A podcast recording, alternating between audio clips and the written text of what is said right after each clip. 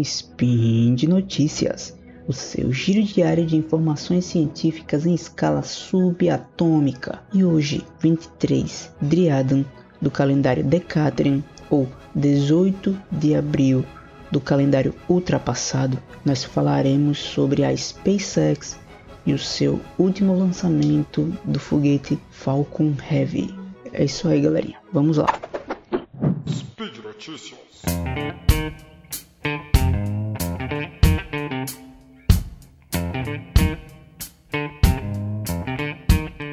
É, galera, o Elon Musk conseguiu mais uma vez.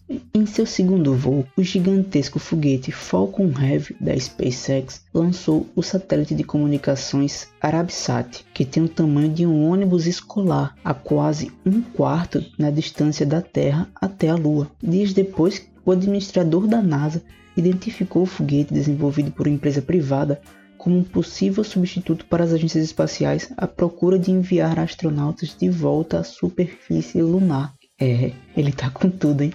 Bom, o Falcon Heavy lançou um satélite para um cliente pagante pela primeira vez, 14 meses depois que a SpaceX lançou o mesmo foguete em um voo de testes que enviou o carro esportivo da Tesla para o sistema solar, mais precisamente próximo à órbita de Marte. Dessa vez, a SpaceX conseguiu recuperar todos os três primeiros estágios do foguete, onde dois deles pousaram em terra, no Cabo Canaveral, e o estágio central, que pousou em alto mar em uma balsa no Oceano Atlântico, a aproximadamente mil quilômetros de distância da costa. Não é pouca coisa.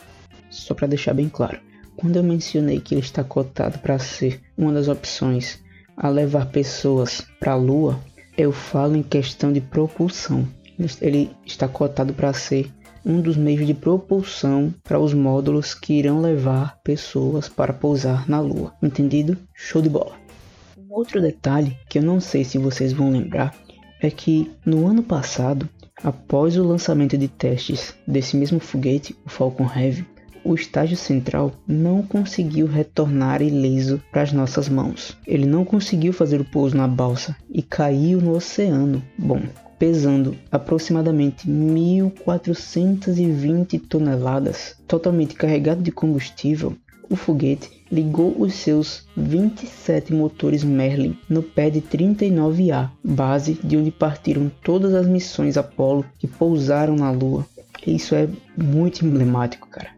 Após a primeira queima do estágio superior, o foguete cruzou o Atlântico e religou seu motor Merlin por quase 90 segundos para impulsionar a espaçonave Arabsat 6A de 6,5 toneladas em uma órbita elíptica de transferência supersíncrona. O foguete liberou a carga construída pela Lockheed Martin 34 minutos após a decolagem em uma órbita inclinada 23 graus em relação ao Equador. Autoridades da Lockheed Martin disseram que a equipe de terra que controla o satélite recebeu o primeiro sinal do Arabsat logo após o lançamento, confirmando que ele estava vivo e saudável depois de chegar em órbita.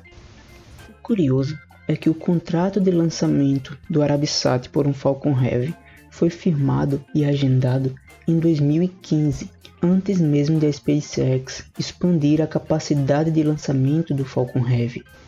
Com a energia extra, o satélite Arabsat 6A foi lançado em uma órbita muito mais alta, reduzindo o tempo que a espaçonave precisa consumir para manobrar até sua posição final de operação.